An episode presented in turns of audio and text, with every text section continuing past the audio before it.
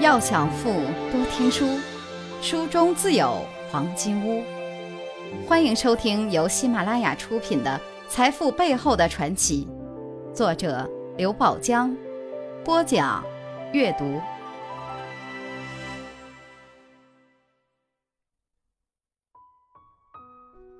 第一课，他们都曾穷过。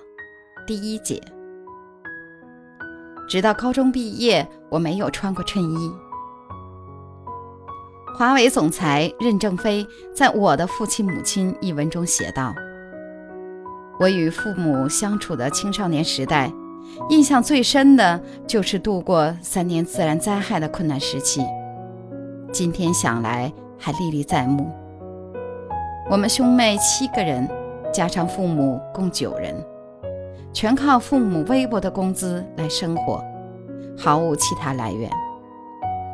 本来生活就十分困难，儿女一天天在长大，衣服一天天在变短，而且都要读书，开支很大。每个学期每人交两到三元的学费，到交费时，妈妈每次都发愁。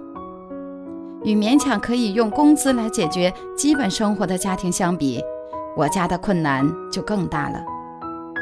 我经常看到妈妈到月底就向人借三到五元钱度饥荒，而且常常走几家都未必借得到。直到高中毕业，我都没有穿过衬衣。有同学看到我很热的天还穿着厚厚的外衣，说让我向妈妈要一件衬衣，我不敢，因为我知道做不到。我上大学时，妈妈一次送我两件衬衣，我真想哭，因为我有了，弟妹们就更难了。我家当时是两到三人合用一条被盖，而且破旧的被单下面铺的是稻草。文革造反派抄家时，以为一个高级知识分子、专科学校的校长家不知有多富，结果都惊住了。上大学，我要拿走一条被子就更困难了，因为那时还实行布票、棉花票管制，最少的一年每人只发半米布票，没有被单，妈妈就捡了毕业学生丢弃的几床破被单，缝缝补补，洗干净。就这条被单，陪我在重庆度过了五年的大学生活。我们家当时是。每餐实行严格的分饭制，控制所有人欲望的配给制，保证人人都能活下来。要不是这样，总会有一两个弟妹活不到今天。我真正能理解“活下去”这句话的含义。我高三快高考时，有时在家复习功课，实在饿得受不了，就用米糠和菜和一下，烙着吃，被爸爸碰上几次。他心疼了。其实那时我家穷的连一个可以上锁的柜子都没有，粮食是用瓦缸装着的，我也不敢去随便的抓一把，否则就会有一两个弟妹活不到今天。后三个月，妈妈经常早上塞给我一块小小的玉米饼，要我安心复习功课。我能考上大学，这小玉米饼功劳巨大。这个小小的玉米饼是从父母和弟妹的口中抠出来的，我无以报答他们。一九六七年重庆武斗激烈时，我扒火车回家，因为没有票，还在火车上挨过上海造反队的打。我说我补票也不行，硬把我推下火车，也挨过车站人员的打。回家还不敢直接在父母工作的城市下车，而在前一站青太坡下车，步行十几里回去。半夜回到家，父母见我回来了，来不及心疼，让我明早一早赶紧走，怕人知道受牵连，影响我的前途。爸爸脱下他的一双旧皮鞋给我，第二天一早我就走了。临走，爸爸说了句话。记住，知识就是力量。别人不学，你要学，不要随大溜。以后有能力要帮助弟妹。背负着这种重托，我在重庆枪林弹雨的环境下，将樊颖川的高等数学习题集从头到尾做了两遍，学习了许多哲学、逻辑，还自学了三门外语。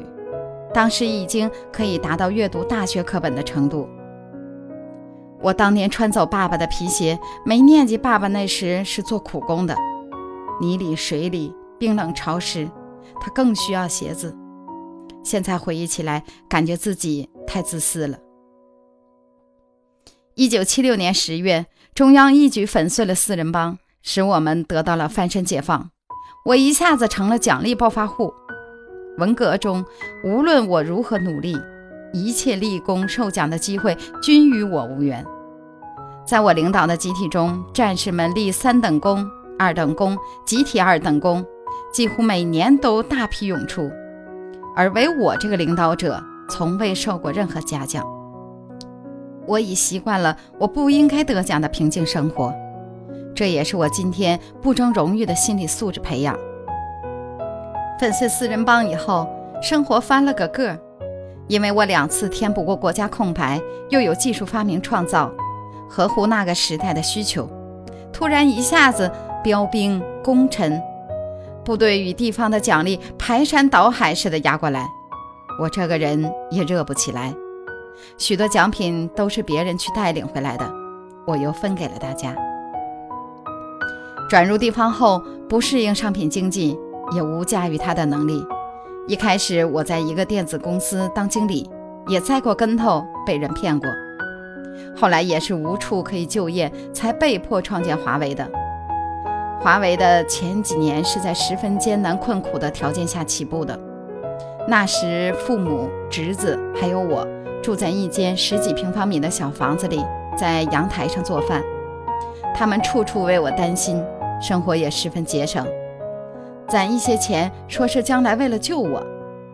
听妹妹说，母亲去世前两个月，还与妹妹说她存有几万元钱，以后留着救哥哥。他总不会永远都好。母亲在被车撞时，他身上只装了几十元钱，又未带任何证件，是作为无名氏被幺幺零抢救的。中午吃饭时，妹妹妹夫才发现他未回来。四处寻找，才知道他遭遇车祸。可怜天下父母心，一个母亲的心有多纯。当时在广东卖鱼虾，一死就十分便宜，父母他们专门买死鱼死虾吃，说这比内地还新鲜呢。晚上出去买菜和西瓜，因为那卖不掉的菜会便宜一些。财富箴言。不怕世界不公平，就怕心里不平衡。知识就是伯乐，伯乐就是你自己。